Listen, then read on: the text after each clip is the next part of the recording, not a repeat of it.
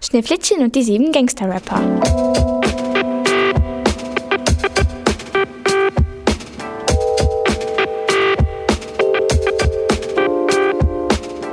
Es war einmal in Wiesdorf. Wiesdorf ist ein süßer kleiner Stadtteil mitten in Leverkusen. In der Schneiderstraße 14 gab es einen kleinen Friseursalon. Der Friseursalon gehörte Frau Astrid Frau Schnippelhausen. Schnippelhausen hat auch eine Tochter. Äh, die hieß Schneewittchen. Aber Frau Schnippelhausen sagte immer Schneeflittchen zu ihrer Tochter. Um sie zu ärgern.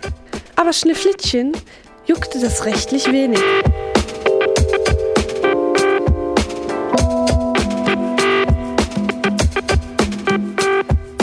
Schneeflittchen wurde genau vor einer Woche 18. Von nun an durfte sie die Haare ihrer Kunden alleine machen. Die Kunden waren begeistert. Alle wollten nur noch von Schneeflittchen die Haare gemacht kriegen. Das machte Frau Schnippelhausen richtig aggro.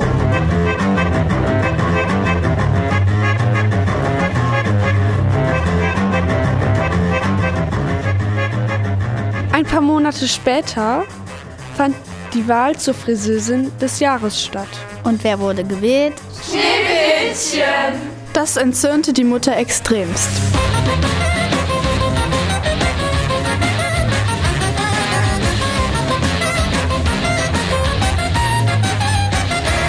Also ruft ihr den Mustafa an. Mustafa? Wer ist Mustafa? Ey, yo, ich bin Mustafa, ne? Ey, hast du Probleme mit Kindern, ne? Ey, ich entsorg die dir. Ey, ich bin Oberkiller hier, Alter, ist doch klar. Die Mutter sagte zu Mustafa, Also du kennst doch meine Tochter, Schneeflittchen. Ich kann das nicht mehr sehen. Mach das weg. Yo, alles klar, kein Ding, Alter. antwortete Mustafa.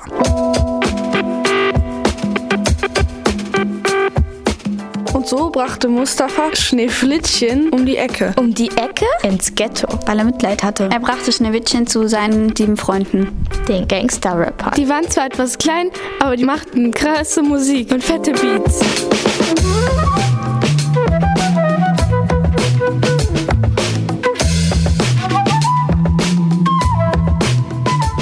Schneewittchen und die sieben Gangster-Rapper haben sich echt klasse verstanden. Schneewittchen öffnete zusammen mit den sieben Gangster-Rappern im Ghetto einen Friseursalon. Und da schnitt sie allen Ghetto-Bewohnern voll krass korrekt die Haare.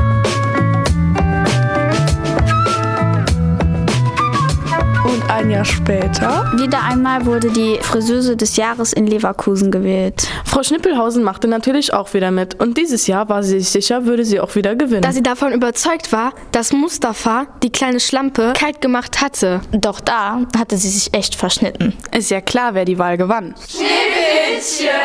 Frau Schnippelhausen hat sich zu Hause erstmal ordentlich einen hinter die Binde gekippt. Nachdem der Whisky leer war, musste sie die Haarfärbemittel nehmen. Mit letzter Kraft legte sie sich in die Badewanne, nahm ihren Lieblingsföhn und schaltete ihn an. Und das war das Ende für Frau Schnippelhausen.